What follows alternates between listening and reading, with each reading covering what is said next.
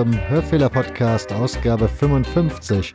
Mein Name ist Nick und ich begrüße in dieser Ausgabe Walter Sianas, seines Zeichens ehemaliger Fanbeauftragter und bis heute Aufsichtsratsmitglied des FC Augsburg. Und wie auch schon beim letzten Mal wird es am Ende der Sendung noch Podcast-Empfehlungen geben, deshalb nicht gleich abschalten, wenn die Musik angeht. Und nun viel Spaß mit Ausgabe 55.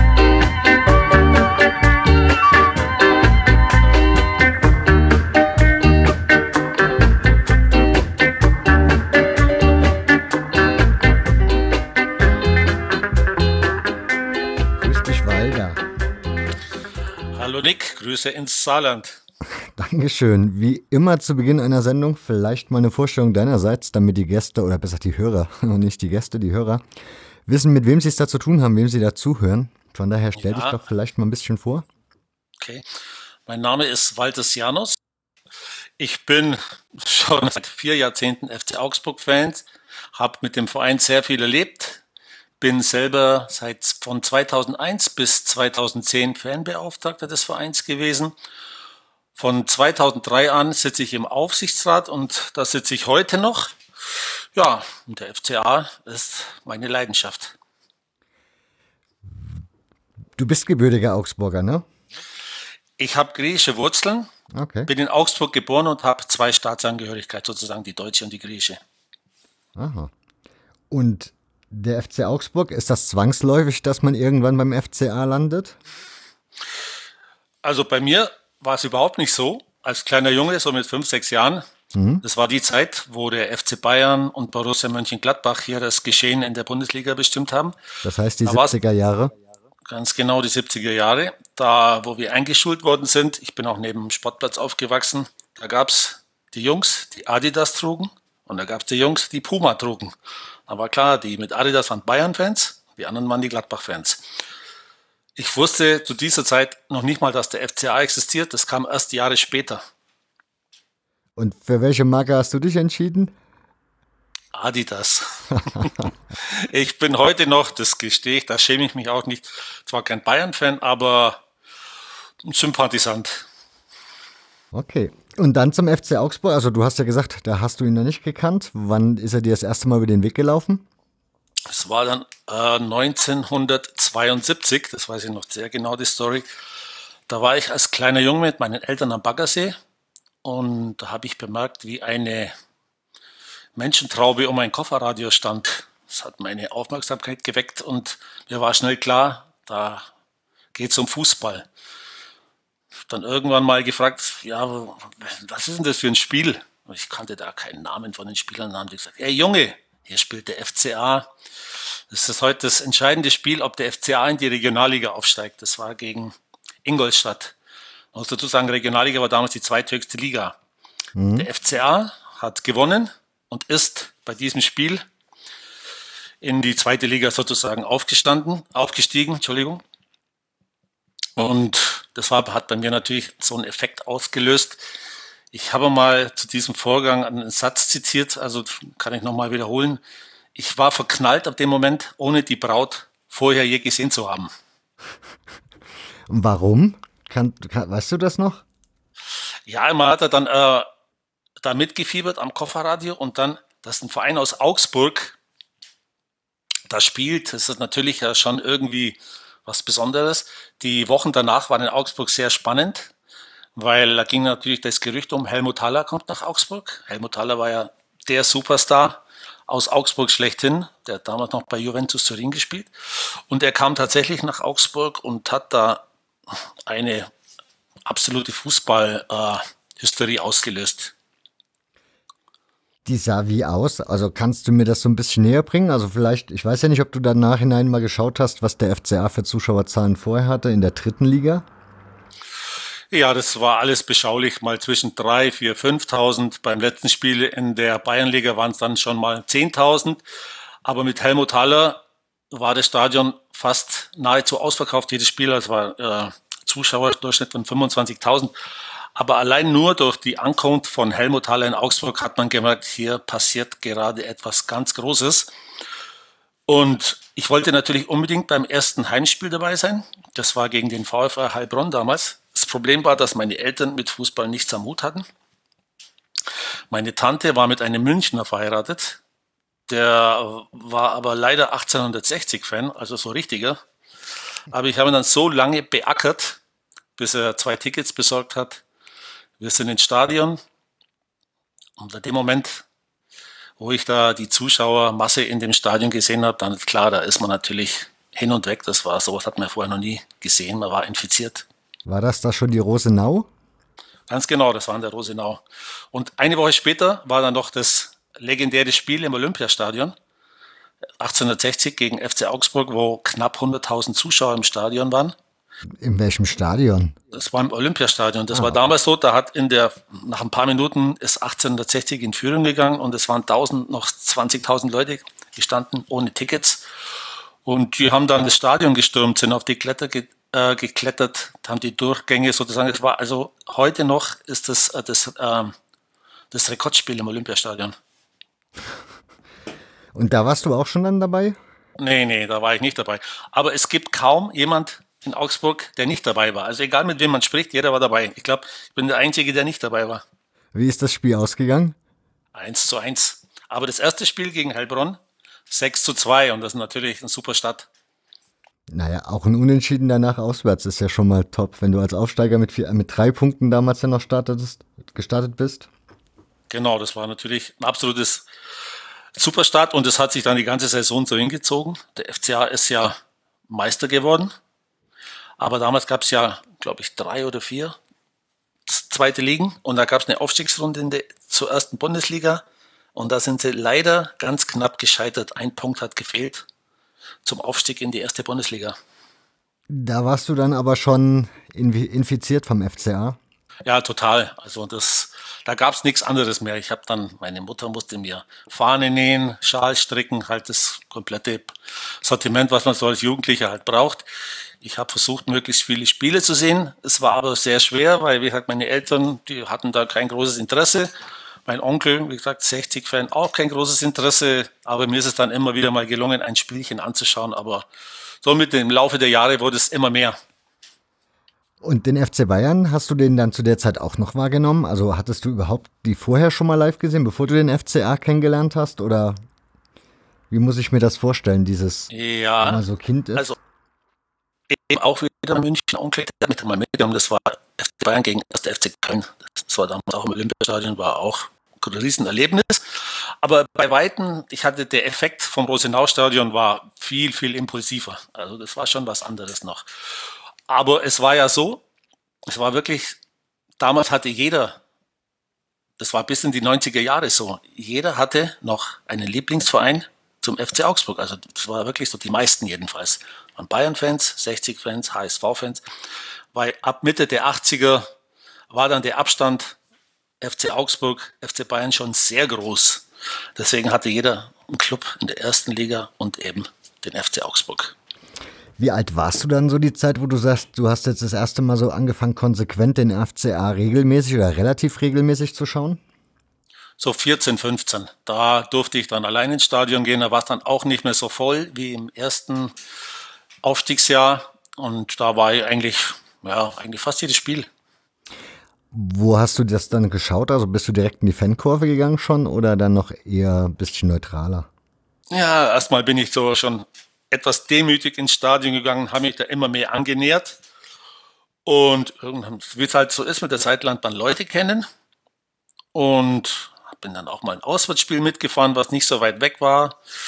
Und ja, das hat dann schon eine zentrale äh, Rolle in meinem Leben gespielt. Kannst du mich so ein bisschen mitnehmen, so an die Anfangszeit dieser, wo du dann so langsam zur Fankurve dazugestoßen bist? Wie sah das in der Rosenau aus, so Fankurve? Kann man überhaupt Fankurve sagen? War es vielleicht bloß ein Grüppchen? Ich nehme mich mal ein bisschen mit so in die Zeit, weil ich kenne, ich, also ich kenne das auch nicht. Mhm. Also es war in den 70ern, mhm. war es, war die Kurve unter der Anzeigentafel war voll, da war dann jede Menge Fans. Aber es ging dann schon so Mitte der, sagen wir mal Ende der 70er, wurde es dann schon etwas überschaubarer, dass die Fankurve ist dann noch umgezogen in den M-Block. Da, das war dann zu der Zeit, wo ich auch immer regelmäßig dort war, wo ich viele Jungs dann kennengelernt habe und dann waren vielleicht in dem Fanblog, würde ich mal sagen, also wenn meine Erinnerung, Erinnerungen mich jetzt nicht täuschen, waren es vielleicht 1000, 1500 in dem Fanblock. Also es hat schon was hergegeben. Und somit 16 bin ich dann in den Fanclub Augusta eingetreten. Also ich war sogar Fan, äh, Gründungsmitglied von dem Fanclub. Waren da Fanclubs schon so an der Tagesordnung oder war das eher eine Seltenheit? Das kann ich mich jetzt nicht mehr so genau erinnern. Es gab schon eine Handvoll Fanclubs, aber jetzt die genaue Anzahl, das mhm. vielleicht zehn oder so. Okay. Und wie muss ich mir das Fan also das Fanclub-Leben kann ich mir dann so klassisch vorstellen. Man trifft sich in irgendeiner Kneipe, die so die Stammkneipe ist. Und dann gibt es einen Vorsitzenden Kassenwart, wie man das halt so macht. Oder? Naja, da war ich noch viel zu jung. Da ging es um eins: Spiel anschauen, Bier trinken und dann noch ein bisschen nach Mädels gucken. Das war okay. so der Ablauf. Ich habe dich ja natürlich auch angefragt als Gast, weil mich interessiert ja auch mal so ein bisschen was, auch was den Verein selbst betrifft. Und das ist beim FC Augsburg nicht anders. Der ist 1907 gegründet worden, am 8.8. Klingt ziemlich geplant, 8.8. irgendwie. Kann man sich gut merken. Ja, das ist auch so. Also der 8.8. ist in Augsburg ein ganz besonderer Tag. Äh, das ist das, da wird das Hohe Friedensfest gefeiert. Das Hohe Friedensfest, der wird seit 1650 am 8. August gefeiert. Das heißt, ursprünglich feierten die Augsburger Protestanten, damit das äh, 1648 durch den Westfälischen Frieden eingeleitete Ende ihrer Unterdrückung des Dreißigjährigen Krieges. Und seit damals ist das Friedensfest am 8. August bis heute noch ein Feiertag in Augsburg. Ist der sehr präsent so im Alltag? Sehr präsent, natürlich. Es ist, wir wissen alle um die, diese Besonderheit dieses Feiertags und es wird auch ein großes Programm aufgestellt vor, schon eine Woche vorher, mit vielen Veranstaltungen, die in alle Richtungen gehen, von Theater, Literatur, Musik und findet dann seinen Höhepunkt mit der Augsburger Tafel am Rathausplatz. Da wird dann zusammengeschlemmt am Augsburger Rathausplatz mit allen möglichen Religionen, Nationalitäten. Also es ist schon toll. Was mich interessieren würde, der Verein, du hast gesagt, der wurde am 8.8.1907 gegründet. Da steht ja auch ein Stadtteil dabei. Nämlich Kriegshaber ist der Stadtteil heute. Ich vermute mal, früher war das wahrscheinlich dann, keine Ahnung, Stadtrand oder so. Gibt es nee, für den also FC Augsburg so ein Synonym, also für was der steht? Gibt ja immer so der bürgerliche Verein, dann mhm. wenige Arbeitervereine, die es schon zu der Zeit gab. Wie war das in Augsburg? Ja, also der FCA wurde als FC Alemannia gegründet. Mhm später dann BC Augsburg und seit der Fusion 1969 heißt der FC Augsburg. Der FC Augsburg ist ein klassischer Arbeiterverein aus Oberhausen. Das ist ein Stadtteil. Und da gab es noch einen zweiten Verein in Augsburg, der sehr dominant und sehr präsent war. Das war TSV Schwaben. Das war dann mehr so der Verein der gut bürgerlichen und ja, war eine große Rivalität zwischen den beiden Clubs. Wer war so der Erfolgreichere in der Anfangszeit? Das hat sich immer wieder abgewechselt. Das Problem war, dass sie dann irgendwann mal Ende der 60er gemerkt haben, dass sie beide nur noch in der Oberliga rumdümpeln und keinen Schritt nach vorne kommen. Deswegen kam dann irgendwann mal die Idee auf, eine Fusion der beiden Clubs zu bewirken. Aber es ist anfangs auf ganz großen Widerstand gestoßen, weil die Fans der beiden Vereine waren sich jetzt alles andere als grün da kann man durchaus mit der Rivalität FC Bayern 1860 vergleich, äh, vergleichen. Aber irgendwann hat halt dann doch mal die Vernunft gesiegt und der FCA, äh, der FCA wurde dann eben 1969 gegründet und drei Jahre später waren sie dann in der zweiten Liga. Jetzt würde mich interessieren, wenn du sagst, zwischen den Fans, das heißt, Schwaben-Augsburg hat da auch seine Anhänger. Mhm. Schon, aber das war jetzt natürlich jetzt nicht so wie heute. Das war natürlich da gab es noch nicht die Fankurven, wie es es heute gibt. Mhm.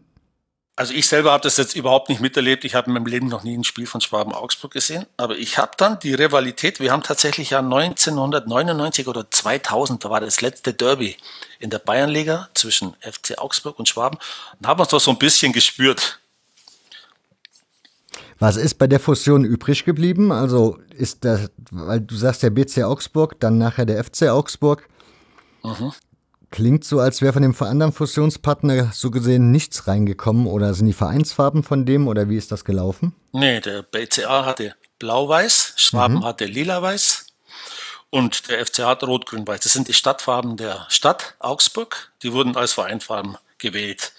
Problem war, es gab dann einige Rebellen von Schwaben-Augsburg, die diese Fusion nicht akzeptiert haben, die dann den TSV Schwaben neu gegründet haben und wirklich ganz unten nochmal mit der Fußballabteilung begonnen haben und die sich dann tatsächlich bis zur Bayernliga dann wieder hochgespielt haben. Deswegen hatten wir dann eben 2001, glaube ich, war das Derby sogar. Das haben wir sogar noch im Rosenau-Stadion noch verloren, das kann mich erinnern. Das ist aber hart. Das ist hart, ja. Mal noch ganz kurz eine Zwischenfrage zu, zu, vor ein paar Jahre vorher, der Jahrzehnte besser gesagt vorher, weil mir das in der Recherche aufgefallen ist. Der FC Augsburg ist eigentlich bis zum Beginn, also bis zur Hitlerzeit, kann man so sagen, grob, war er eigentlich immer in den unteren Ligen unterwegs und taucht dann so in dieser Zeit in der Gauliga auf, was ja damals die höchste Spielklasse war.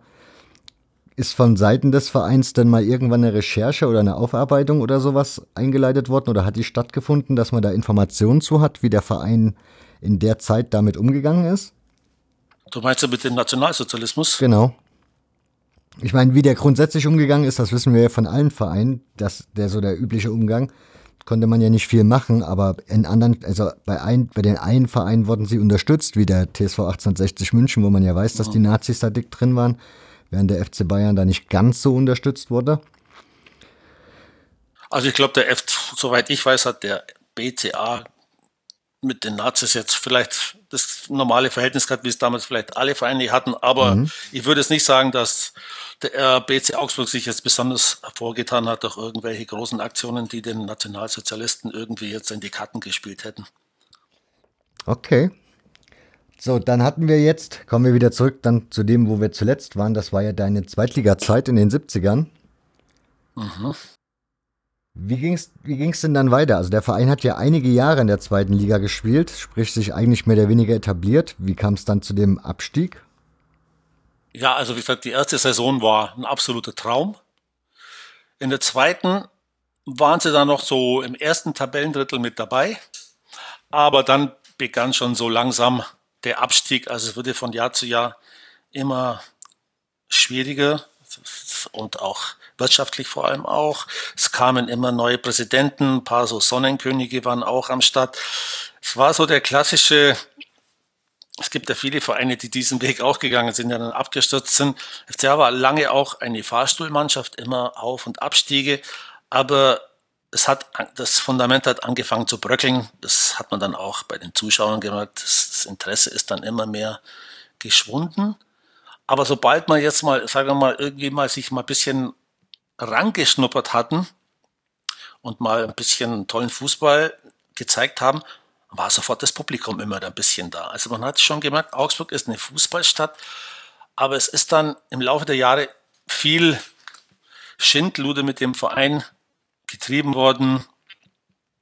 Und ja, ging es leider bergab mit dem Club. Höhepunkt war dann 1999 der Lizenzentzug, weil der damalige Sponsor Informatik sich zurückgezogen hat wegen irgendwelchen finanziellen Unregelmäßigkeiten und da war der Verein ja eigentlich knapp davor, immer aus der Versenkung zu verschwinden. Da kommen wir gleich nochmal drauf. Was mich in, zur Einordnung für mich, weil ich war noch nie in Augsburg, vielleicht, dass du, und ich vermute mal, jeder, nicht jeder Hörer war auch schon mal in Augsburg. Von daher so eine Einordnung, was ist Augsburg für eine Stadt? Also wie, wie viele Einwohner hat die? Was für andere Vereine liegen drumherum? Sprich, hat man ein große, großes Einzugsgebiet, ein kleines? Bezieht man seine Zuschauer meist nur aus der Stadt? Und ja, was ist so die Industrie in Augsburg? Keine Ahnung, so hat Grunddaten, dass man so ein bisschen Vorstellungsvermögen mhm. bekommt? Ja, Augsburg ist eine Industriestadt, vor allem in den 60er, 70er Jahren, hat 300.000 Einwohner inzwischen. Äh, der Verein, äh, die Stadt wurde natürlich von zwei Vereinen geprägt, gerade in den letzten 40 Jahren sowieso. Das war der FC Augsburg und der Augsburger e.V., der, oder die Panther, wie sie jetzt heißen, natürlich in der Stadt sehr beliebt ist. Das Eishockey, ne? Genau, Eishockey, sehr beliebt. Mhm. Man heißt auch, Augsburg ist eine Eishockeystadt, aber natürlich ist Fußball, Breitensport, das halt interessiert halt doch noch mehr Leute. Aber wie gesagt, diese beiden Vereine prägen die Stadt. Hat sich das so im Laufe der, also wir haben ja festgestellt, der FC Augsburg war nicht immer oben. Von daher war der Eishockey dann zwischenzeitlich auch mal so die Nummer eins in der Stadt beim Publikum. Ja, kann man vielleicht schon so sagen. Also ich würde jetzt schon sagen, dass in den 90er Jahren war das Interesse in Augsburg beim am FC Augsburg schon sehr gering. Man hat da dann zum Teil viertklassig gespielt in der Bayernliga.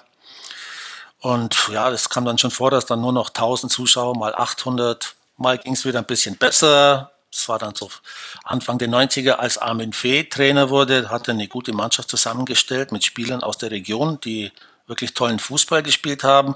Nach vier oder fünf Spieltagen waren sie dann Tabellenführer, weiß ich noch, da haben wir noch gegen Bayern Amateure gespielt und da waren, sag mal, gleich wieder 5.000, 6.000 Zuschauer da. Oder legendäres äh, Pokalspiel gegen Bayern Leverkusen Ende der 80er, da waren auch gleich mal 20.000 Zuschauer da. Also man hat schon gespürt, wenn mal was geht, dann wären die Leute da, aber die waren dann halt schon zermürbt von dem Missmanagement vieler Jahre. Das heißt, wenn du sagst, 99 ist der Verein mehr oder weniger pleite gewesen, wie war da so das Image des Vereins zu jener Zeit? Also wie haben die Leute in der Stadt über den Verein gesprochen? Das Image war katastrophal. Es war wirklich zu dieser Zeit so, dass wenn man mit dem Schal ins Stadion gelaufen ist, dass die Leute wirklich nicht nur mitleidig gelacht haben, man wurde tatsächlich ausgelacht. Also es war alles andere als schick, zum FC Augsburg zu gehen. Und ich kann mich noch einmal erinnern, das war 2000, ich habe nicht weit vom Stadion gewohnt, bin grad auf, wollte gerade auf den Weg ins Stadion gehen, da kamen zwei junge Typen vorbei, vielleicht 16, die haben es ausgesehen wie Autonome, mit FCA-Trikot, mit Schal. Ich war total verwundert, habe gedacht, was machen die hier? Wie zwei UFOs irgendwie, ja? Und die sind tatsächlich ins Stadion gegangen. Das hat mir damals irgendwie ziemlich viel Mut gegeben. Und es war dann aber auch so, dass durch den Zwangsabstieg, den, den drohenden Zwangsabstieg, hat es schon nochmal viele Augsburger an der Ehre gepackt. Also das war dann bei mir ja auch so. Ich war auch ein paar Jahre mal, immer wieder mal in München. Man wollte auch mal ein Bundesligaspiel sehen. Und irgendwann war man auch ein bisschen fußballmüde durch die ganzen äh, Misserfolge. Aber das war so, ja, so der Effekt, der viele Fans von damals wieder irgendwie motiviert hat, ins Stadion zu gehen. Also wir müssen jetzt wieder ins Stadion gehen, um unseren Verein zu helfen. Das heißt, trotz der Pleite ist dann das Publikum zum FCA gelaufen. Jetzt nicht in Scharen, also auf gar keinen Fall, aber es ist irgendwie, sind coole Leute wieder ins Stadion gegangen. Also es waren Leute, die man halt in Augsburg kennt, aus der Szene, aus der Clubszene, aus der Gastro-Szene, DJs, was auch immer. Und dann war das irgendwie in einer gewissen Szene schon wieder ein bisschen schick zum FCA zu gehen. Das war auch toll, weil man kannte die Leute und da hat sich dann schon so ein bisschen wieder was entwickelt. Der Verein ist ja am Ende des Tages nicht in, die Versendung, in der Versenkung verschwunden. Was war dafür der Grund? Also wer war, was kam, dass der Verein nicht verschwunden ist? Ja, man kann wirklich sagen, um fünf vor zwölf war mit Walter Seinsch die Rettung beim FC Augsburg da. Walter Seinsch äh, war ja ein, ein sehr erfolgreicher Unternehmer, der zum Beispiel jetzt die Firmen Kick hatte und äh, Taco hatte fünf oder 600 Filialen in ganz Deutschland. Und er hatte sich dann irgendwie mit, mit 57, das war also, muss dann also noch vor, bis zum FCA kam, ist er dann in den Ruhestand gegangen, hat sich so von seinen Firmen getrennt, hat die verkauft und und dann hat er irgendwie nach einem neuen Betätigungsfeld gesucht. Und irgendwie kam er dann zum FCA. Also er war, es war mal das Interesse da. Und wie ich dann viel, kurze Zeit später erfahren hatte, war, hat er sich das alles mal inkognito in Augsburg angesehen. Also er ist einfach mal ins Stadion gegangen, hat sich da alles so angeguckt und hat sich dann auch schon mit den paar Verantwortlichen des FC Augsburg getroffen. Einer war der Peter Birks, das war auch ein Mann, der den FCA sehr geprägt hat. Und so kam der Kontakt zustande. Walter Seinsch ist ja ein Name, der relativ bekannt ist und von dem man weiß, dass er ja vorher auch anderweitig probiert hat, im Fußball Fuß zu fassen. Was Stimmt. hat er so im Nachhinein gesagt, warum es der FC Augsburg geworden ist? Also er hat mir das mal ja mal dann die Geschichte erzählt. Äh, er hatte ein Angebot von Schalke 04 aber da hat er dann schnell gemerkt, dass er nur Geld beisteuern soll, aber sonst die Klappe halten soll. Beim SSV Reutlingen äh, war dann so die nächste Station, wo er sich interessiert hat, aber die waren jetzt auch nicht so kooperativ, wie er sich das vorgestellt hat. Walter Seinsch war ja auch jemand, der dann immer der Meinung war, wenn man Erfolg haben will, muss man ein neues Stadion bauen, also wirklich, äh, das halt modern ist.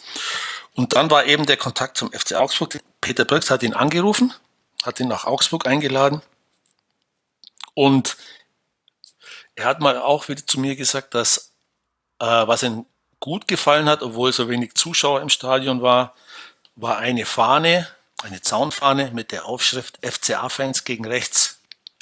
Mhm. Kurze Zeit später war es dann so, dass die Mannschaft, die in der Bayernliga ins Training ging, in der Winterpause war kein Geld da. Aber irgendwie mussten die ins Trainingslager. Und dann haben wir Fans eine Solidaritätsparty veranstaltet in einem Augsburger Club, der zufällig damals auch noch mir gehörte. Welch Zufall. Ja, ich meine, war klar, dann musste er keine Miete zahlen, die Anlage stand ja. schon da, alles perfekt. Dann kamen dann 7000 Mark zusammen und haben dann mit dem Geld konnte dann die Mannschaft ins Trainingslager fahren. Und bei der Veranstaltung war auch Walter Seinz da und ich glaube, das hat ihm auch ziemlich imponiert, diese Solidarität für den Verein, dieser Zusammenhalt. Jetzt stelle ich mir das aber echt ein bisschen krass vor, weil ich habe den FC Augsburg halt in der Regionalliga-Zeit, also in der Regionalliga-Saison, in der erfolgreichen, wobei der Sein stand, glaube ich, schon da. Also er muss schon da gewesen sein, weil da waren namhafte Spieler in der Mannschaft. Da war und ich habe den Verein da immer noch relativ klein wahrgenommen, was das Publikum und die Fanszene angeht. Von daher so eine Soli-Party zu machen, kann man machen, aber dann erwartet man ja wahrscheinlich nicht so viel Fans oder Publikum, wie auch immer. Wie habt ihr das dann organisiert und gemacht, dass da auch jemand kommt? Ja, das war natürlich, wir waren inzwischen in, im, viele Leute kamen wieder zurück. Es, es war tatsächlich so, dass ich bin ins Stadion mit ein paar Freunden und haben gesehen, ja, die einen sitzen auf der Tribüne, die anderen unter der Anzeigentafel, die anderen auf der Gegengeraden und das bei 500 Leuten in so einem riesen Stadion macht keinen Sinn. Dann haben wir erstmal dafür gesagt, hey Leute, lasst uns doch hier zusammenrücken, damit wenigstens ein bisschen Stimmung in diese Schüssel kommt. Ist uns dann mit der Zeit auch gelungen. Und ja, da wurden so neue Fanclubs gegründet und wir hatten damals unsere Stammkneipe, wo wir uns immer getroffen haben. Mhm. Zu der Zeit war dann das Internet schwer im Kommen mit FCA-Forum, da konnte man sich dann auch online sozusagen austauschen.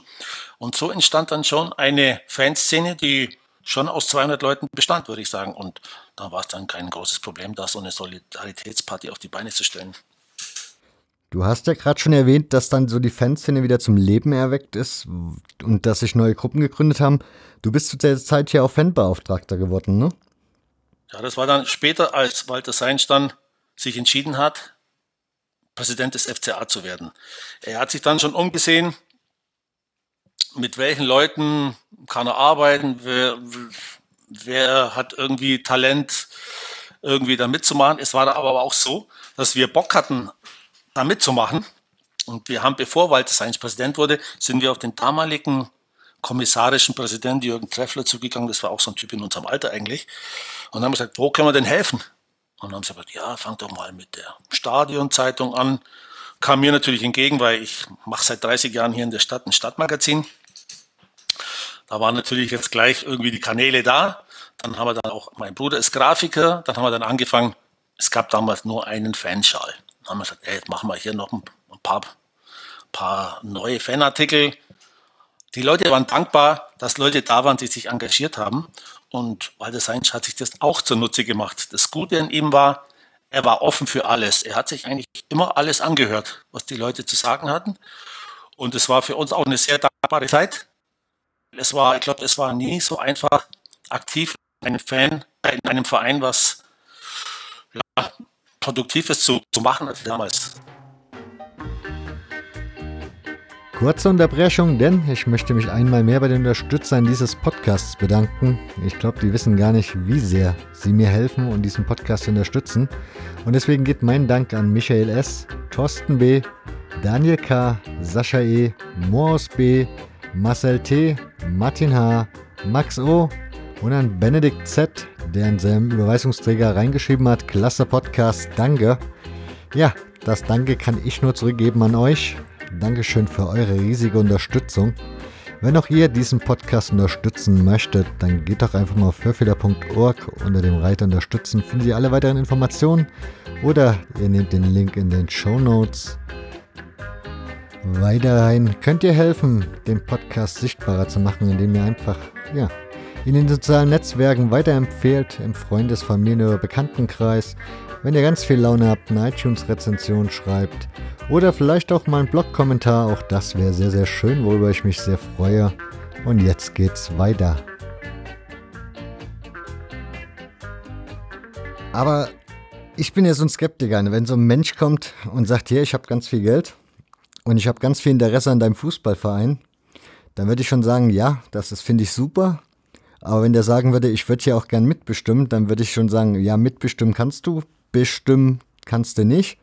Also wie, wie hast du das aufgefasst, als er kam? Ich meine, klar, man nimmt gerne das Geld und wie du schon gesagt hast, in Augsburg wollte er aber auch seine Vorstellungen einbringen. Wie habt, wie habt ihr den begrüßt in Augsburg? Gab es auch Kritik oder ein kritisches, eine kritische Sicht auf den Mann? Ganz klar, die gab es natürlich, äh, gab es schon erste große Medienberichte über ihn. Und wir wussten auch jetzt nicht, ob er es jetzt gut meint oder hier nur der, der Wolf im Schafspelz ist.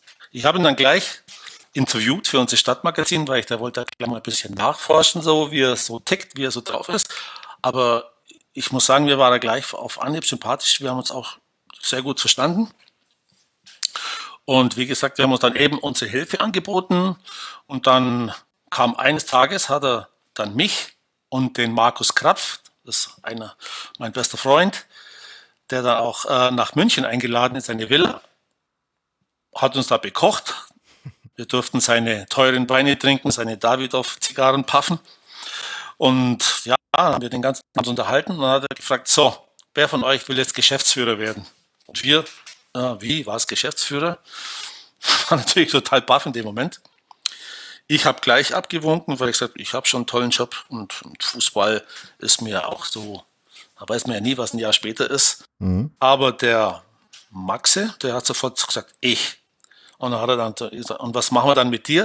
Dann habe ich gesagt, okay, dann mache ich Fanbeauftragter. Das war ja dann ab der Regionalliga ja Pflicht. Ich habe das schon im letzten halben Jahr in der Bayernliga gemacht. Also so sind wir zu unseren Jobs gekommen.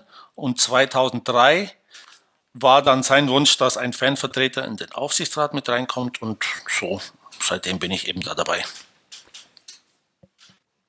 Fanbeauftragter ist ein schönes Stichwort. Du hast gesagt, du hast zur Regionalliga-Zeiten übernommen, weil es da Pflicht war. Kannst du mir so ein bisschen Einblick geben, wie zu der Zeit, also du hast das ja sehr lange gemacht.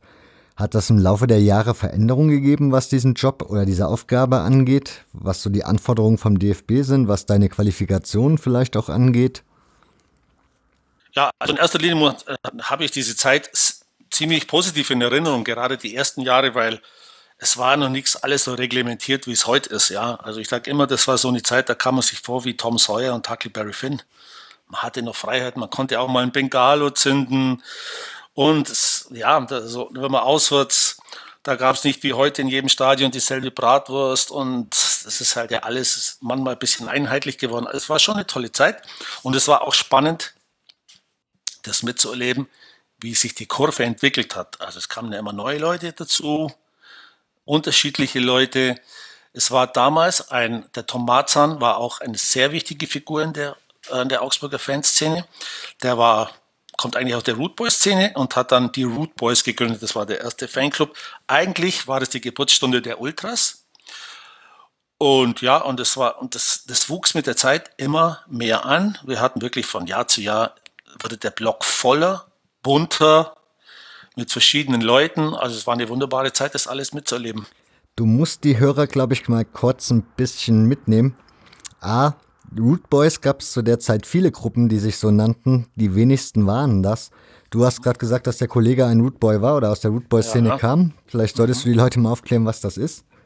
Also Root Boys, das ist natürlich eine Jugendbewegung, die eine, irgendwann in den 70ern, end, frühen 70ern in England entstand. Das waren also Jungs, die Ska-Musik hören, Oi, Punk und so Sachen.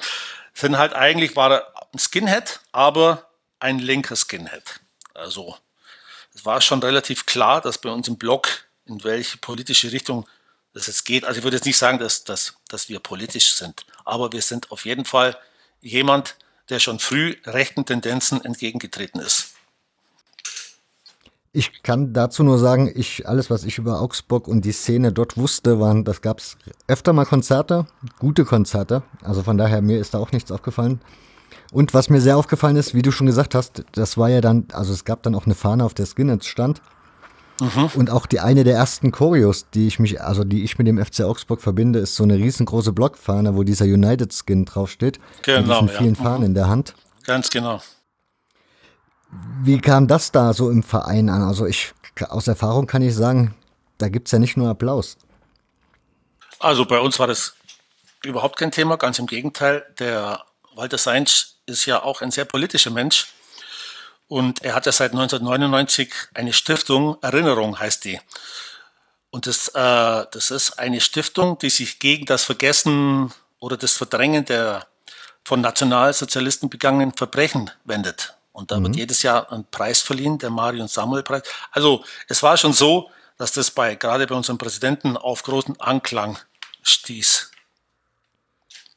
Wie, ja, du, wie gesagt, du hast ja dann so angefangen, Fanbeauftragter zu sein, hast ja jetzt ein bisschen erzählt, wie die Fanszene so wieder entstanden ist. Mhm. Wie hast du dann so die Organisation, also ich nehme an, am Anfang fängst du mal an, machst mal einen Bus zu einer Auswärtsfahrt, dann kommen vielleicht mal zwei Busse, aber das wurde ja dann im Laufe der Jahre wahrscheinlich vehement größer. Ganz klar. Es war ja dann Gott sei Dank, es war tatsächlich so, meine ersten Aktionen waren Geld zu sammeln, damit wir hier neue Blockfahnen hier machen, äh, neue Zaunfahnen, neue Fanclubs, also einfach so mal das Visuelle voranbringen. Ja, und dann war es halt natürlich immer als, Fan, als Fanbeauftragter ist man Bindeglied zwischen Verein und Fans und versucht immer zu vermitteln. Wichtig war immer, der, dass ein Dialog herrscht zwischen dem Verein und den Fans. Und das war vom, beim FC Augsburg wirklich von Anfang an da. Der Präsident war ja auch immer im Fanblock mit uns gestanden, hat Bier getrunken, Zigaretten geraucht. Also die Wege beim FC Augsburg waren sehr kurz.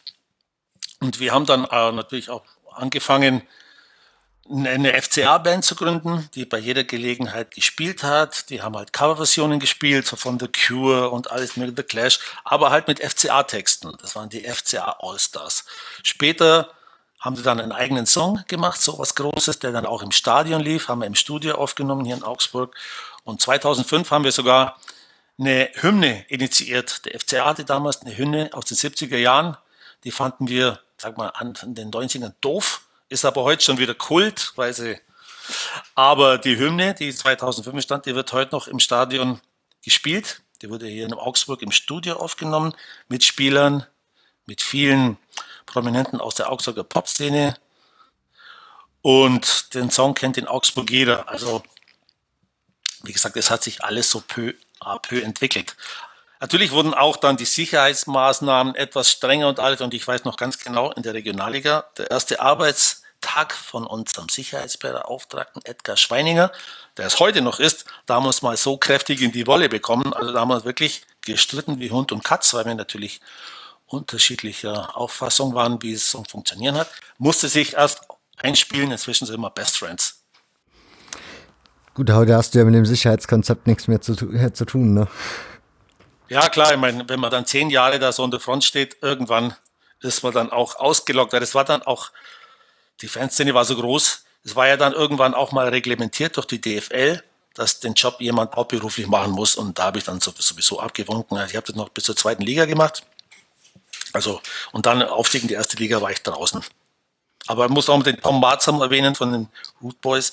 Der war damals mit mir Fanbeauftragter und das war ein ganz wichtiger Mann. Was habt ihr da so als Aufgaben gehabt als Fanbeauftragter oder was habt ihr euch als Aufgaben vorgenommen? Was kann man sich da so vorstellen oder was ist auch Pflicht? Ich kann mir darunter halt jetzt so, ja, wenig vorstellen, was konkret ist. Also die, die Aufgaben, die wuchsen ja mit den Jahren immer mehr. Am Anfang waren wir selber noch etwas orientierungslos. Ich bin da immer nur meinem Bauch gefolgt, was wichtig ist. Ich wollte natürlich die Interessen der Fans irgendwo wahren, aber natürlich gibt es ja immer eine Grenze, weil es ist oft so mit den Fans, auch heute noch, gibt man einen kleinen Finger, dann schnell die ganze Hand weg. Also man muss immer so einen Konsens miteinander finden, weil natürlich haben Fans andere Interessen wie Vereinsvertreter. Und da ist man einfach schon immer so der Mittelsmann zwischen den Gruppen. Okay. Dann hast du gesagt, 2010 bist du in den Aufsichtsrat, also in den Aufsichtsrat warst du ja 2003 schon, ne? Genau. 2003. Aber seit 2010 machst du jetzt nur noch dieses Amt. Genau, jetzt, äh, jetzt genieße ich das Leben ein bisschen mehr. Wie ist das so, als Fanbeauftragter am Aufsichtsrat zu sitzen? Also ich nehme mal an, da sitzen ja dann, ich weiß nicht, wie groß das Gremium bei euch sein muss, aber hier in Neunkirchen sind es, glaube ich, sechs Leute, die da im Aufsichtsrat fünf, wir sind insgesamt fünf Leute. Und wie war da so für dich das, das Standing als Fanbeauftragter? Ich meine, wenn du dann mit unangenehmen Themen kommst oder mit irgendwelchen Forderungen von den Fans, von denen du weißt, oh je, das werden die mir jetzt hier gleich alle um die Ohren hauen? Nee, muss sagen, also ich kenne ja die Leute alle schon sehr lange. Also das muss sagen, beim FCA ist die Fluktuation sehr gering. Es sind wirklich viele Leute, die machen das schon sehr, sehr lange. Und es entsteht, man kannte sich auch schon vorher. Und ja, da, also es will jetzt, will jetzt nicht sagen, dass wir befreundet sind, aber wir verstehen uns alle sehr gut und deswegen ist es kein Problem, da Sachen anzusprechen. Ich muss auch sagen, dass der Geschäftsführer vom FC Augsburg, der Ströll, der hat als Praktikant bei FCA begonnen und ist jetzt der Geschäftsführer. Also man muss ja mal sehen, wie sich das alles entwickelt hat, ja. Und wir kennen uns auch schon sehr lange und dann kann man natürlich schon ganz anders miteinander reden, als wenn jetzt da irgendein Geschäftsführer aus Hamburg kommt, der ganz neu ist, so ein Technokrat, keine Ahnung. Also das wie ich vorhin schon erwähnt habe, beim FCA waren die Wege immer sehr kurz und FCA war schon immer ein sehr volksnaher Club. Auch als sich Walter Seinsch rausgezogen hat aus dem Verein, war dann trotzdem noch, also waren da die Spuren oder die Gleisen schon gelegt oder waren das schon ja, große Veränderungen? Walter Seinsch hat natürlich jetzt hier einen Verein hinterlassen, der hundertprozentig funktioniert hat. Sein Nachfolger, der Klaus Hoffmann, ist ja auch ein FCA-Fan, seit er Jugendlicher ist, ja. Also das ist, das ist das Tolle bei uns, dass Leute was zu sagen haben, die mit Herzblut dabei sind und jetzt nicht irgendwelche Leute, die jetzt sich hier wichtig machen wollen, profilieren wollen. Es gibt ja viele Beispiele hier im bezahlten Fußball, wo es so ist. Mhm. Ähm, Aufsichtsrat, was muss man, oder was, ohne dass du jetzt an den Ternas ran musst oder darüber erzählen sollst, aber was sind so Aufgaben eines Aufsichtsrats? Wie muss ich mir das vorstellen? Also wenn jetzt keine wichtigen Themen anstehen, trifft man sich alle vier Monate. Oder Entschuldigung, alle drei Monate, viermal mhm. im Jahr. Und da werden halt alle aktuellen Themen durchgesprochen. Wir erfahren tatsächlich alles, so alle Zahlen, wird halt alles durchgesprochen und dann stehen halt immer bestimmte Sachen auf der Agenda, die den Verein betreffen, die aber auch Fans betreffen. Und allgemein, also ich muss sagen, es ist relativ ruhig bei uns. Und also das ist das Schöne am FC Augsburg, dass da keine Eitelkeiten jetzt hier groß die Runde machen. Es, es gibt wenig Leute, die sich profilieren wollen, deswegen ist es alles irgendwie, naja, ich würde sagen, schon fast optimal. Ähm, was mich interessieren würde, bei Borussia Neunkirchen wird es Ende des Monats eine Mitgliederversammlung geben, auf den der Vorstand vorschlagen wird, den Aufsichtsrat also aufzulösen, dass es das mhm. Gremium in Zukunft nicht mehr gibt was zum einen damit zu tun hat, dass es seit vielen, vielen Jahren A, Probleme gab, überhaupt einen Aufsichtsrat zusammenzubekommen. In der Regel flog der auch relativ schnell immer auseinander, war dann eben entsprechend nicht mehr besetzt oder funktionsfähig. Mhm. Wie wird das, also ich muss da ja als Vereinsmitglied logischerweise abstimmen und muss gestehen, ich habe noch keine wirkliche Meinung dazu, weil ein Aufsichtsrat ja auf der einen Seite kontrollieren soll Mhm. Auf der anderen Seite ist das ja auch die Möglichkeit, ein größeres Netzwerk an den Tag zu bringen. Von daher, wie würdest du die Rolle eines Aufsichtsrats sehen? Braucht man den? Braucht man den nicht? Da habe ich jetzt ehrlich gesagt noch nie drüber nachgedacht, aber ich denke, natürlich muss so ein, ein Gremium geben. Es muss ja jemand geben, der den Vorstand ja auch irgendwie ein bisschen kontrolliert. Der Vorstand muss ja auch Rechenschaft abgeben. Und der Vorstand kann ja jetzt nicht irgendwo jetzt auf dem Rathaus gehen und vor 5000 Leuten sprechen. Es muss ja erstmal in einem kleinen Gremium irgendwie abgewickelt werden. Und da merkt man ja schon, ob da eine Zufriedenheit da ist oder ob er auf Gegenwind stößt. Also ich finde es schon ein sehr wichtiges, äh, sehr wichtigen Posten. Also ich kann mir das anders gar nicht vorstellen, wie es sonst funktionieren soll. Ja, dass man in Zukunft dann nur noch auf der jährlichen Jahreshauptversammlung einmal den Mitgliedern wahrscheinlich die Zahlen präsentiert. Also so ist der Stand. Ich habe mir die Satzungsänderungen ja, durchgelesen, die damit zusammenhängen. Ja, dann, ja? Ja, aber dann hat ja der Präsident, kann ja machen, tun und lassen, was er will, mehr oder weniger, oder? Oder der Vorstand. Ja, ja klar, ist ja niemand mehr da. Also es gibt noch den, genau. den Ältestenrat, aber der hat ja da in der Hinsicht nicht wirklich Befugnisse, da irgendwas zu kontrollieren. Von daher, ja. So. Okay, das hilft mir zumindest mal so weiter darüber nachzudenken. Ähm, ja, du, der, der FC Augsburg, wir hatten ja schon mal eine Folge, da haben wir uns so ein bisschen unterhalten über das Aktuelle. Wie siehst, also wie siehst du die Rolle des FC Augsburg in der Bundesliga? Also ich meine, du hast ihn kennengelernt, da war er wirklich eine Niederung des Fußballs und fast verschwunden, aus, sogar aus denen noch. Von daher, wie ist für dich so diese erste Liga für den FC Augsburg? Ja, es ist natürlich es ist unglaublich, was in den letzten 20 Jahren beim FCA passiert ist. Also jetzt allein von der Infrastruktur her. Wir hatten ein marodes Rosenau-Stadion, das zwar unglaublichen Charme hat, ich liebe das heute noch, aber wir hatten ein Nachwuchsleistungszentrum mit zwei schimmligen Kabinen. Also wir hatten gar nicht eine Geschäftsstelle, die, also wirklich die, dieser äh, das kann man sich gar nicht vorstellen, was da für Zustände waren. Und jetzt inzwischen haben wir ein neues Stadion. Wir haben ein super Nachwuchsleistungszentrum. Wir haben eine neue Geschäftsstelle. Also es ist eigentlich so gesehen, wie sich der Verein entwickelt hat, es ist wirklich sensationell. Wir spielen Bundesliga. Wir haben Europapokal gespielt. Also das ist mehr, als ich wahrscheinlich jeder erträumt hätte in diesem Verein. Aber natürlich hat der Erfolg ich würde jetzt nicht sagen Kehrseiten. Ich, hab, ich will jetzt nur mal ein Beispiel sagen. Das war beim ersten Heimspiel jetzt gegen Union Berlin. Da habe ich einfach mal gemerkt, wie unterschiedlich Fußball sein kann. Vorher wurde unser, unser neuer Business Club, die VIP Lounge, die wurde general saniert. War der erste Tag da und da waren natürlich auch alle Reichen und alle Schönen oder auch die, die es meinen zu sein, alle da.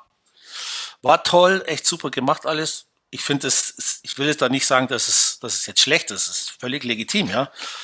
Aber danach bin ich mit meinem Freund Max eben auf die Party, die die FCA-Fans Union Berlin-Fans organisiert hatten. Mhm. Das, war eine, das war eine andere Welt. Also da merkt man, wie kontrovers eigentlich auch so, so eine Liga ist, ja. Also da habe ich schon wieder so ein bisschen den Spirit von damals gespürt. Also ich fand das ein unglaublich tolles Erlebnis. Und da habe ich auch meinen Kollegen von Union Berlin kennengelernt, den Jochen, jetzt fällt Letsch, glaube ich, heißt das, das ist auch doch Aufsichtsrat bei Union. Jochen Lesching, so heißt er genau. Der Typ ist 71 und der hat mir dann auch so Geschichten erzählt von Union Berlin und dass auch nicht alles so toll ist, wie es immer der Öffentlichkeit rüberkommt, aber ist toll, dass es noch solche Menschen gibt. Ja, ich glaube, Union Berlin ja, das geht in, ich glaube, denen geht es aktuell so wie Augsburg wahrscheinlich im ersten Bundesliga. Ja, man nimmt es jetzt mit, ist berauscht davon, weil man nie geglaubt hat, dass man da je spielen wird. Ja. Von ich habe eins verstanden. Ja. Es ist, wir hatten am Montag unsere letzte Jahreshauptversammlung und da wurden auch die Zahlen präsentiert. Der FCA hat von, von, von knapp 100 Millionen Euro jetzt Umsatz gemacht. Davon ist 60 Millionen Euro ist es Fernsehgeld. Also man muss, wenn man, ich habe jetzt einfach gemerkt, dass man, wenn man oben mitspielen will und und vor allem, wir sind ja ein Verein, der immer eigentlich der Blasmusik hinterher rennt, weil unser Etat ist immer noch der niedrigste. Wir haben immer noch die niedrigsten Personalkosten in der Liga. Also es ist schon sehr schwer, sich in dieser Liga zu halten.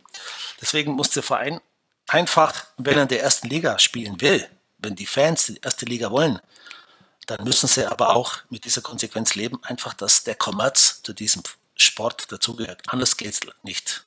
Also ich habe diese Lektion endgültig kapiert. Ich war auch Fußballromantiker, bin es immer noch, aber wie gesagt, wenn man der ersten Liga spielen will, geht's nur so. Ja, wie du sagst, man muss bereit sein, dann das zu schlucken, ne? Ja. Wie schwer fällt, ja, das klingt jetzt so, als wärst du da, ja, das klingt sehr, wie sagt man, sehr kühl oder sehr nüchtern. Sagen wir es, ja, nüchtern ist ein gutes Wort. Nein, also das stimmt überhaupt nicht. Also ich fand, es war früher immer so, der FCA hat ja früher immer am Existenzminimum immer, mhm. immer gelebt. Ja, also es war immer jede, jedes, jedes Spiel, wo keine Punkte eingefahren wurden, hat man immer Angst, dass es irgendwie jetzt zu Ende geht. Es, ich würde nicht sagen, dass ich das kühl sehe, sondern da ist eine Sicherheit da, die mich beruhigt. Ich gehe jetzt wesentlich beruhigt ins Stadion wie früher, weil ich weiß, wenn wir jetzt verlieren, klar, ist immer ärgerlich, aber es hat jetzt nicht diese Konsequenzen, die es früher mal hatte. Und der FC hat es ja auch bei der Jahreshauptversammlung gesagt, selbst ein Abstieg würde uns für ein, zwei Jahre jetzt nicht aus der Bahn werfen. Das heißt, so gut aufgestellt ist der Club inzwischen. Und das ist doch beruhigend und nicht kühl. Ja, das wäre gerade, das war gerade der Punkt, dass ich sagen wollte, man kann aber dann auch tief fallen, ne, wenn man die Bundesliga verlassen muss. Ja, das kann dem FCA nicht passieren, weil sehr wirtschaftlich äh, gehaushaltet wird. Allein dieses Jahr wurden nach Abzug der Steuern 10 Millionen Euro plus gemacht. Bei einem Verein, der den niedrigsten Etat hat. Muss man sich mal vorstellen.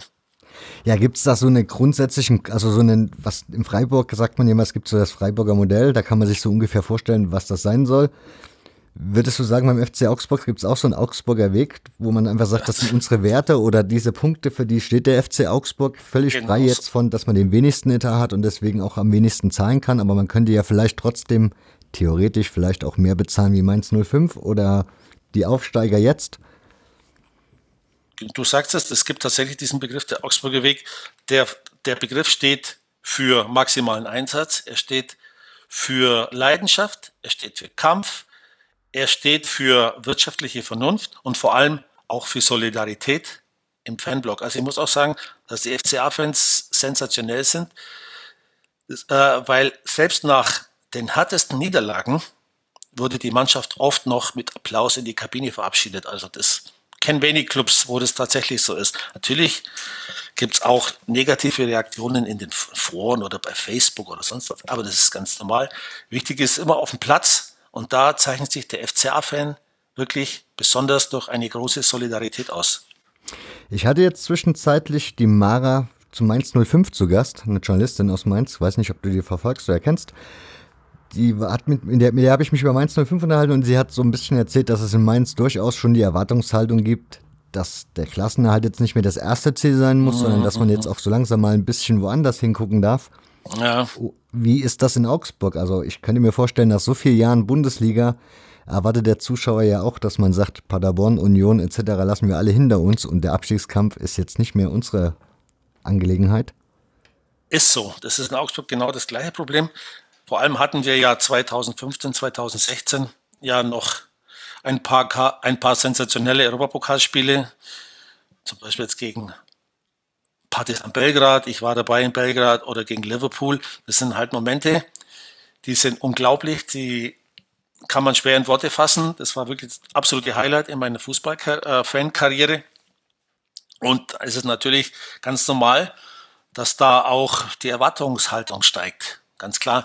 Und ist auch so, in den ersten Jahren waren die Leute dankbar, wenn man nur 3-1 gegen Bayern verloren hat. Man hat natürlich auch jetzt mal schon zweimal gegen die gewonnen.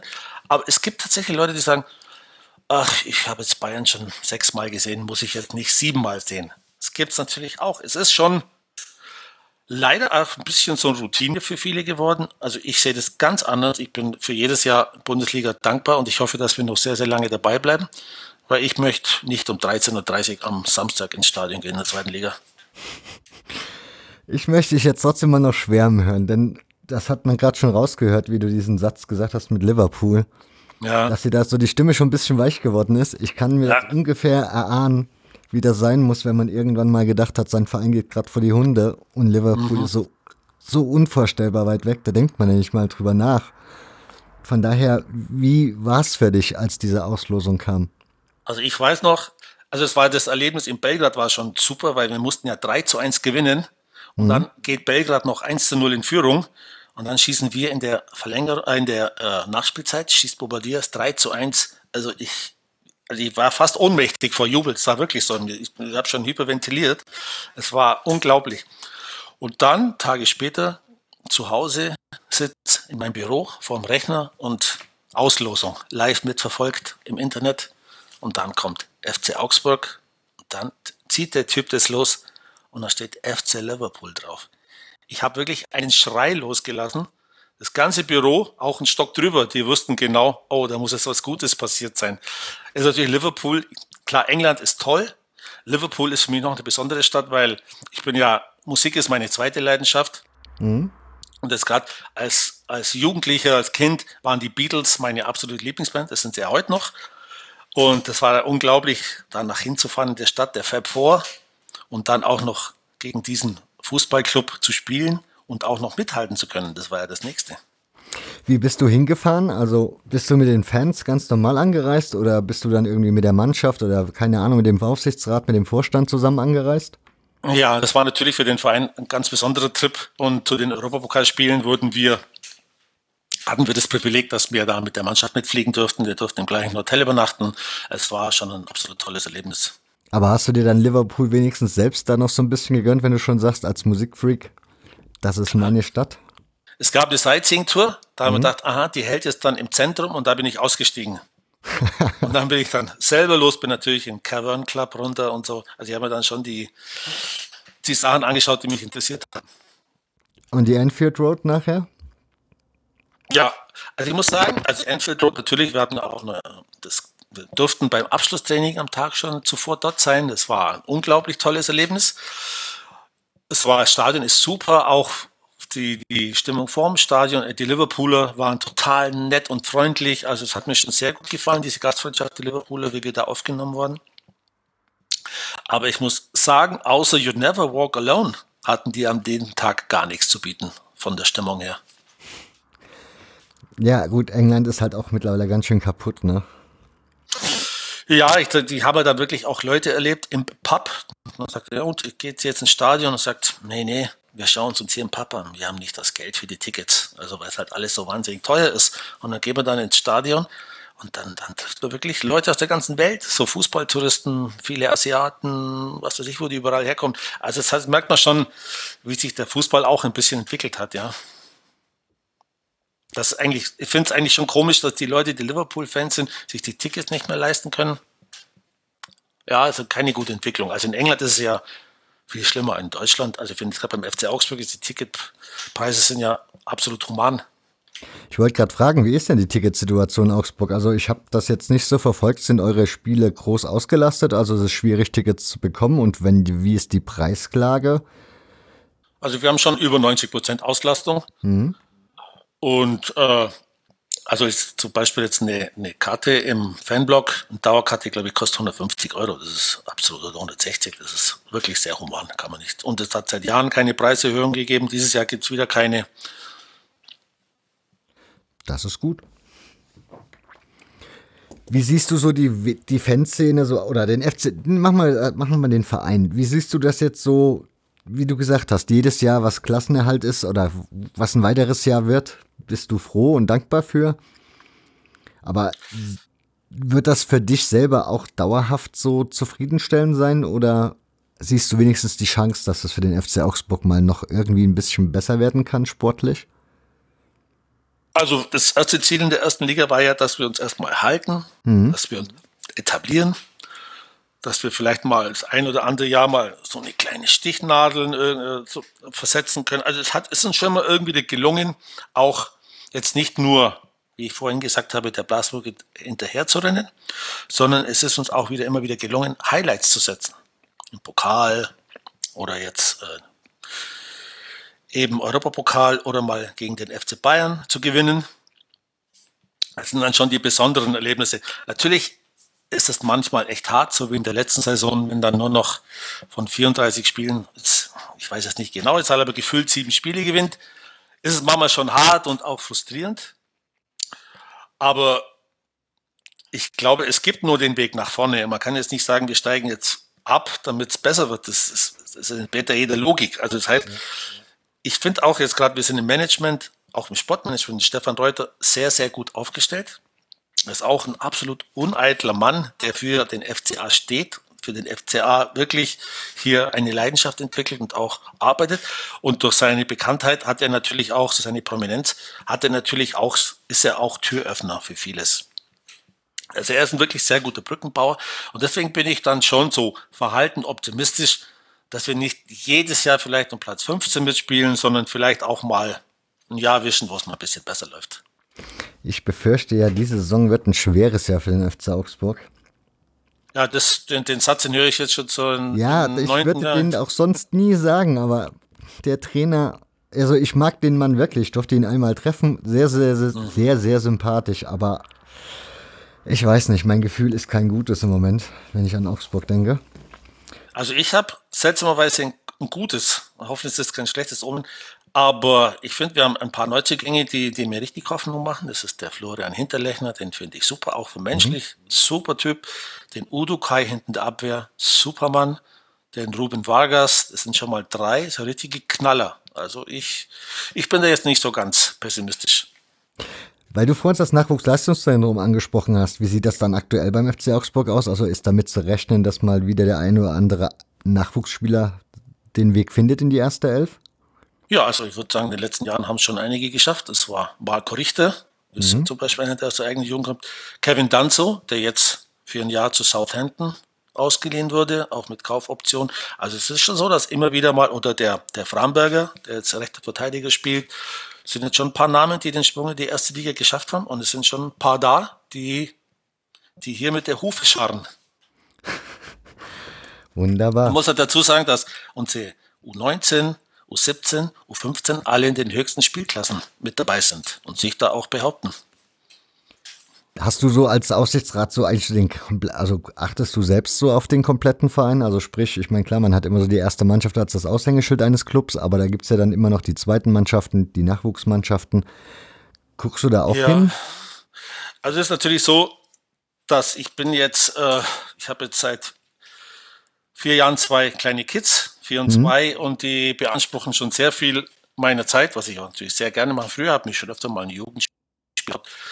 Ich muss es ganz ehrlich sagen, ich weiß nicht, ob das gern gehört wird, aber ich, ich, das, gesagt, der Luxus, den ich in meinem Leben immer geleistet habe, war, dass ich meine Unabhängigkeit bewahrt habe, egal ob es vom FCA ist oder beim, in meinem Beruf.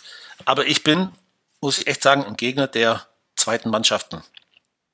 Weil die nehmen in der Regionalliga einfach die Plätze der Traditionsclubs weg. Es kann nicht sein, dass jetzt FC Bayern 2 in die dritte Liga aufsteigt und dann so Clubs wie Rot-Weiß Essen oder wie sie alle heißen, in die Röhre gucken. Also ich finde, da müsste eine andere Regelung her. Zum Beispiel, ich bin ja Grieche und in Griechenland läuft es so, wenn AEK Athen, meine Lieblingsmannschaft in Griechenland übrigens, mhm. gegen Olympiakos Piraeus spielt, dann spielt am Vortag die, Mann, die, die U23 von AEK gegen Piraeus. Und da haben sie doch wirklich genügend Spielraum, sich zu messen. Weil Publikumsmagneten sind diese Clubs sowieso nicht. Also finde ich absolut Quatsch meiner, in meinen Augen. Das heißt, du würdest das Argument, das wurde ja damals so gemacht, weil man ja gesagt hat, damit sie auch die Körperlichkeit und die, ja, sich wirklich so die Wettkampfpraxis anarbeiten müssen und nicht nur so gegen ihre eigene Jugend spielen, sprich gegen andere Spieler, die eben genauso wenig körperlich schon so ausgeprägt sind wie sie selbst. Dieses Argument würdest du dann nicht mehr gelten lassen? Ja, ich meine, wenn jetzt ein U23-Spieler von Dortmund weniger mhm. motiviert ist, wenn er gegen U23-Spieler von Fortuna Düsseldorf spielt, als wenn er jetzt gegen Sportfreunde Lotte spielt, dann muss ich sagen, ist das ein Argument? Dann ist er ein Idiot, wenn er sich da nicht einsetzt. Ja, ich bin da ganz bei dir. Wäre schön, wär, wär schön, wenn der FC Augsburg sich dann dafür einsetzt, dass es irgendwann vielleicht mal so wieder so eine Regelung geben könnte. Ja. Zumindest wenn die DFL zusammen das machen würde, vielleicht, na, wer weiß gucken. Man sieht es ja an den Zuschauerzahlen. Muss ja, es kommen zu unserer zweiten Mannschaft 200 Zuschauer. Also das heißt, auf Deutsch gesagt, interessiert das niemand. Spielen die eigentlich in der Rosenau dann jetzt, oder? Ja, das stimmt, in der Rosenau. Okay, das heißt, wenn Groundhopper noch die Rosenau mitnehmen wollen, dann für die zweite Ganz Mannschaft genau. schauen. Immer noch ein Besuch wert, auf jeden Fall. Wunderbar. Gibt sonst noch irgendwie stadiontechnisch was in Augsburg, was man gesehen haben sollte? Äh, zum Beispiel TV ja, Schwaben, ich, wo spielen die? Ja, TSV Schwaben, die spielen in der Sportanlage Süd, heißt es. Mhm. Das ist im Süden von Augsburg. Ein netter kleiner Ground. Es lohnt sich schon mal dahin zu gucken. Also ich war schon ab und zu mal so dort, da haben wir gerade so mit Kumpels, komm, treffen wir uns, Bierchen trinken, Würstel essen, ohne dass man lang anstehen muss, ist genau das Richtige. Spielen in der Beinleger. Okay. Wunderbar, dann würde ich sagen, bin ich soweit mit meinen Fragen durch mhm. und bedanke mich vor allen Dingen bei dir für deine Wahnsinnszeit, die du dir genommen hast und ja, die Schwierigkeiten, die wir hatten, die Sendung hinzubekommen, dass du die Geduld dafür hattest. Wahnsinn. Stimmt. Insofern ja, tausend es hat Dank. mir trotz sehr Spaß gemacht. Vielen Dank. dass ich dabei sein durfte. Und dann bedanke ich mich bei den Hörern, wünsche euch noch eine schöne Zeit. Bis zum nächsten Mal. Macht's gut. Gute Nacht. Die Podcast-Empfehlungen dieser Ausgabe sind dieses Mal Fußball und Eishockey. Fangen wir mit Eishockey an. Das ist der Zeitsprung-Podcast. Geschichten aus der Geschichte, so der Claim. Und ja, geht es in Folge 208 um die kleinste Eishockeyliga der Welt, nämlich die Eishockeyliga der DDR. Bestehend aus Dynamo Weißwasser und Dynamo Berlin. Ja, beides Armeesportclubs sozusagen. Und welche ja, Zustände da so herrschten, wie es dazu kam. Das alles wird sehr tiefgehend in diesem Podcast behandelt. Und es gibt nochmal ein Special dazu, nämlich mit einem dieser Forscher, der diese Geschichte erforscht hat und in einem Buch abgehandelt hat. Gibt es nochmal ein Special-Interview dazu, was nochmal ja, ein paar Eindrücke mehr dazu gibt. Und die zweite Empfehlung ist der Football Was My First Love Podcast. Mittlerweile einer meiner liebsten Fußball-Podcasts, muss ich ehrlich gestehen. Und da gibt es eine Folge, das ist die Folge 54, alles fahren und Crown-Topping im Rollstuhl.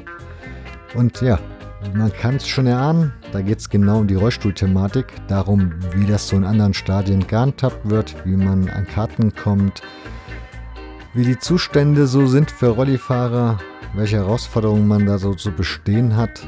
Recht spannend, denn ja, so weit über den Tellerrand habe ich ehrlich gestanden noch nie geschaut und umso spannender fand ich, dass Jan diese Folge gemacht hat. Hört mal rein, ist sehr, sehr zu empfehlen und ansonsten hören wir uns in zwei Wochen wieder. Dann geht es um Union Berlin und da ist der Vereinschronist zu Gast. Also ich verspreche eine spannende Sendung. Bis dahin, macht's gut. Ciao.